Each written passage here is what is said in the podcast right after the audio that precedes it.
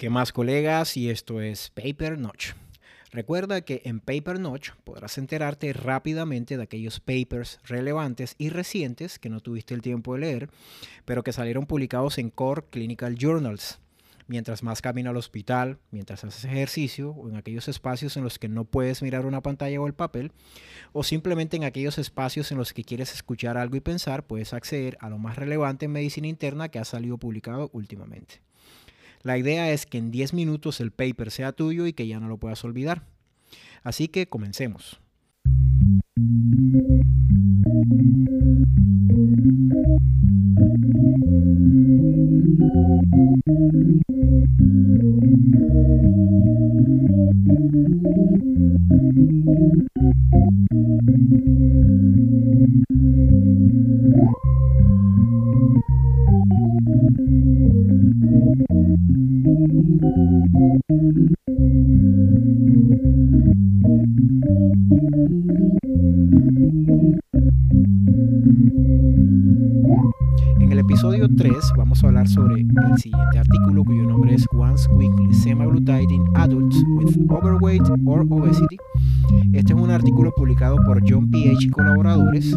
Hacen parte del Step Study Group, que es un grupo de investigadores pues, que busca evaluar la eficacia de semaglutide en el manejo de obesidad. Como antecedentes tenemos que en personas sanas, los agonistas del receptor GLP-1 o glucagon-like peptide 1 tienen efectos fisiológicos importantes en el metabolismo de la glucosa. Estos péptidos pertenecientes a la familia de incretinas son secretados por las células K y las células L del intestino en respuesta a la presencia de glucosa, ácidos grasos y otros nutrientes en el lumen intestinal. Estos aumentan la secreción de insulina, suprimen la secreción de glucagón pancreático, disminuyen el vaciamiento gástrico y aumentan la sensación de saciedad después de la ingestión de alimentos. Los GLP-1 endógenos tienen una vida media corta de más o menos 1 a 1.5 minutos y esto se debe a que son degradados por la enzima DPP4 o dipeptidilpeptidasa 4. De hecho, en sus inicios fue difícil emplearlos como fármacos, dado que tenían vidas medias tan cortas y no podían controlar los niveles de glucosa a voluntad de los investigadores. Sin embargo, en la actualidad existen varios tipos de agonistas GLP-1 sintéticos que tienen vidas medias mucho más prolongadas que los GLP-1 endógenos, dado que en sus estructuras tienen cambios en aminoácidos claves para el reconocimiento de la enzima DPP4 y de esta manera son resistentes a la degradación por esta enzima. Es el caso de xenatide y lixisenatide, que tienen una estructura, una estructura basada en extendina 4. En el caso de liraglutide y semaglutide, tienen una estructura similar a GLP-1, sin embargo, en estos se añadieron cadenas de ácidos grasos en los carbonos 16 y 18 respectivamente. Y de esta manera tienen una unión eh, digamos, más estrecha y más fuerte, aunque sigue siendo eh, transitoria con la albúmina, y de esta manera tienen una excreción renal disminuida y por lo tanto una vida media más prolongada. En el caso de albiglutide, tiene una proteína eh, de albúmina humana unida y el dulaglutide tiene un fragmento cristalizable FC del tipo IgG4. Ambas modificaciones en estos dos medicamentos hacen que su excreción renal sea mucho menor y la vida media obviamente mucho más prolongada. Mucho más prolongada. Los agonistas GLP-1 se clasifican de acuerdo a la duración de su acción. Hay algunos que son de acción corta, como el exenatide y el lixisenatide, que se administran una a dos veces al día y que tienen vidas medias entre 2 y 3 horas. Además, hay algunos que son de acción prolongada, pues que como su nombre lo dice, tienen vidas medias más largas, como es el caso del de liraglutide, que tiene una vida media de más o menos 13 horas, o y que pues se administra de manera diaria, o aquellos que se administran de manera semanal, como el albiglutide con una vida media de 5 días, el dulaglutide con una vida media de 4.7 días y el semaglutide que tiene una vida media de más o menos 165 horas o 6.8 días. Estos medicamentos se utilizaron inicialmente para el manejo de la diabetes tipo 2, dado que tienen efectos hipoglicemiantes y efectos benéficos cardiovasculares De hecho, en, la, las guías de la ADA de los últimos años, incluyendo la del 2021, los incluyen como medicamentos de segunda línea para el manejo de la diabetes y la obesidad y aquellos pacientes que tienen dificultad para bajar de peso. Además, se utilizan en pacientes que tienen, eh, además de la diabetes, alto riesgo cardiovascular medido por el ASCBD score. En esta guía incluyen aligralutide, semaglutide y dulaglutide. Sin embargo, en las guías de obesidad solo se incluye el liraglutide con una dosis tope de 3 miligramos como opción de tratamiento con una recomendación nivel 2A grado B. Y esto se debe a que varios estudios sustentan su efectividad para reducir peso cuando se usa en conjunto con recomendaciones dietarias y ejercicio. Esto tanto en adolescentes entre 12 y 17 años como en adultos mayores de 18 años. Sin embargo, estas guías no incluyen aún el semaglutide y por eso es importante que hablemos del paper que les comento hoy, que es el STED, One Trial. Este fue un estudio eh, en el que evaluaron una dosis semanal de 2.4 miligramos de semaglutide administrado por vía subcutánea adicionalmente a recomendaciones dietarias y actividad física para disminuir de peso en pacientes con obesidad e índice de masa corporal mayor a 8 o mayor a 27 si tenían comorbilidades asociadas a la obesidad como por ejemplo hipertensión, dislipidemia, apnea obstructiva del sueño y enfermedad cardiovascular. Este ensayo reclutó 1.961 participantes. Fue aleatorio, doble ciego, controlado con placebo en 129 sitios en 16 países de Asia, Europa, América del Norte y América del Sur.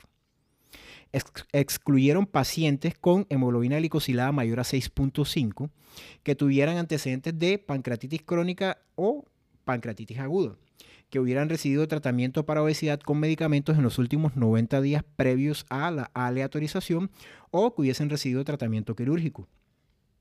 Estos fueron asignados al azar en una proporción 2-1 mediante el uso de un sistema de respuesta interactivo eh, pues basado en la web para recibir semaglutide. En este grupo incluyeron 1.306 pacientes en una dosis de 2.4 miligramos subcutáneo una vez a la semana durante 68 semanas o un placebo equivalente. En este grupo incluyeron 655 pacientes.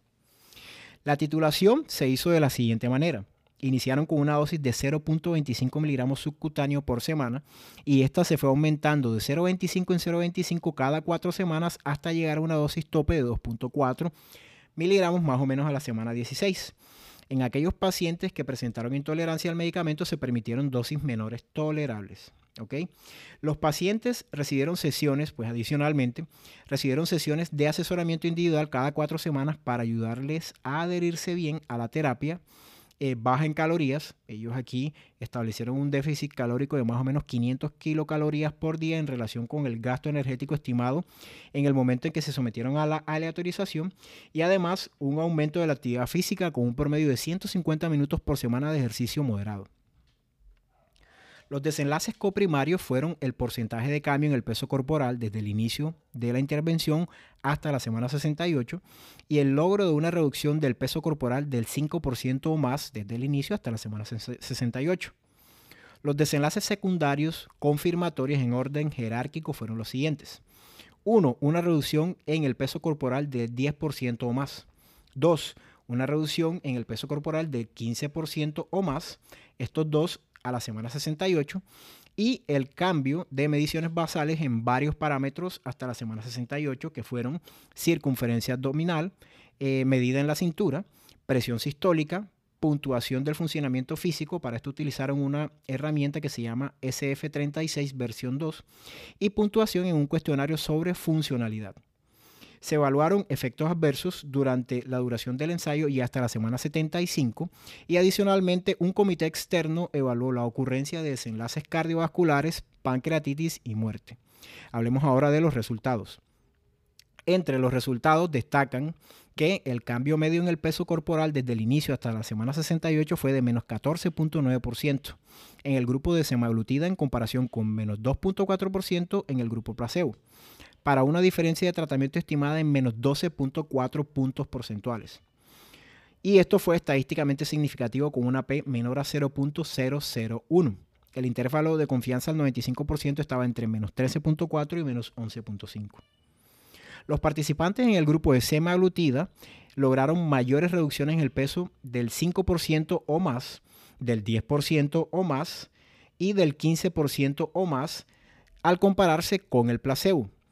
Y esto fue, pues, como ya lo mencioné, a la semana 68, con una P significativa para las tres comparaciones menor a 0.001.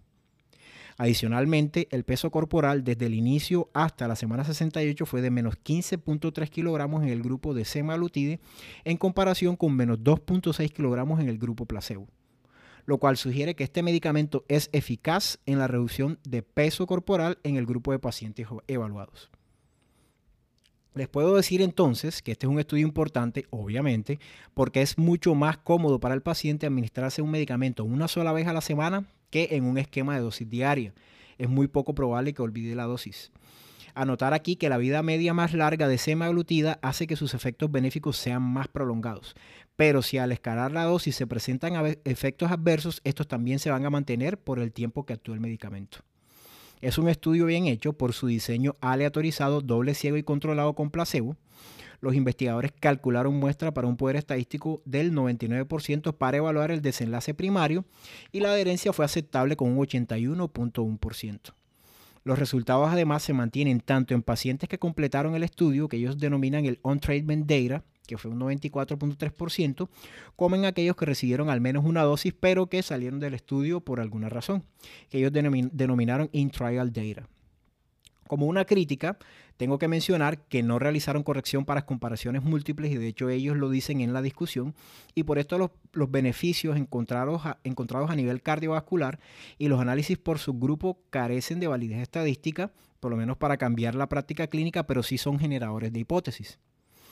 Hubo mayores efectos adversos en el grupo intervención, como fue náusea, diarrea y vómito e incluso constipación, al compararse con el placebo, así que ojo con la titulación del medicamento.